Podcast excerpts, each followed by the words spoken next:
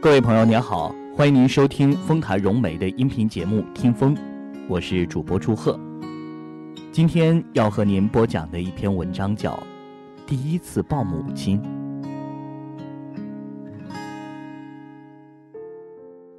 母亲病了，住在医院里，我们兄弟姐妹轮流去守候。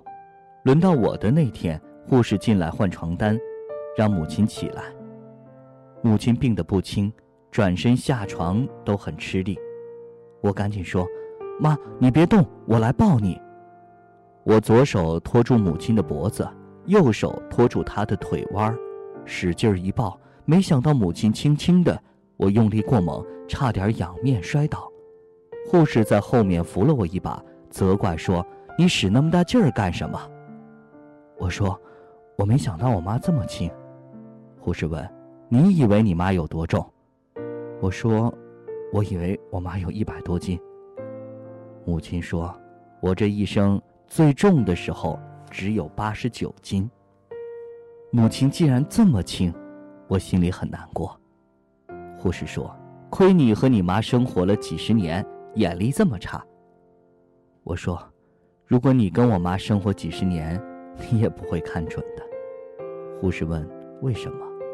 我说：“在我记忆中。”母亲总是手里拉着我，背上背着妹妹，肩上再挑一百多斤重的担子，翻山越岭。这样年复一年，直到我们长大。但逢有重担，母亲总是叫我们放下，让她来挑。我一直以为母亲力大无穷，没想到她是用八十多斤的身体去承受那么重的担子。我愧疚地望着母亲那瘦小的脸，护士也动情地说：“大妈，你真了不起。”母亲笑了笑说：“提那些事儿干什么？哪个母亲不是这样过来的？”护士把旧床单拿走，铺上新床单，又很小心地把边边角角拉平，然后回头吩咐我。把大妈放上去吧，轻一点。我突发奇想的问：“妈，你把我从小抱到大，我还没有好好抱过你一回呢，让我抱你入睡吧。”母亲说：“快把我放下，别让人笑话。”护士说：“大妈，你就让他抱一回吧。”母亲这才没有做声。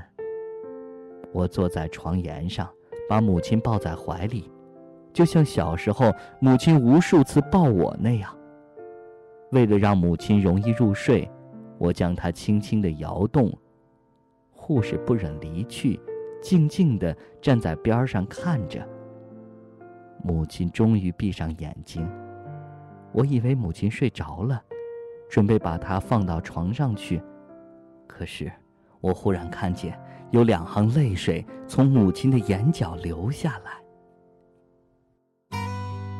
以上您听到的这篇文章的名字叫《第一次抱母亲》，我是主播祝贺，感谢您收听丰台融媒的音频节目《听风》，下次节目我们再会。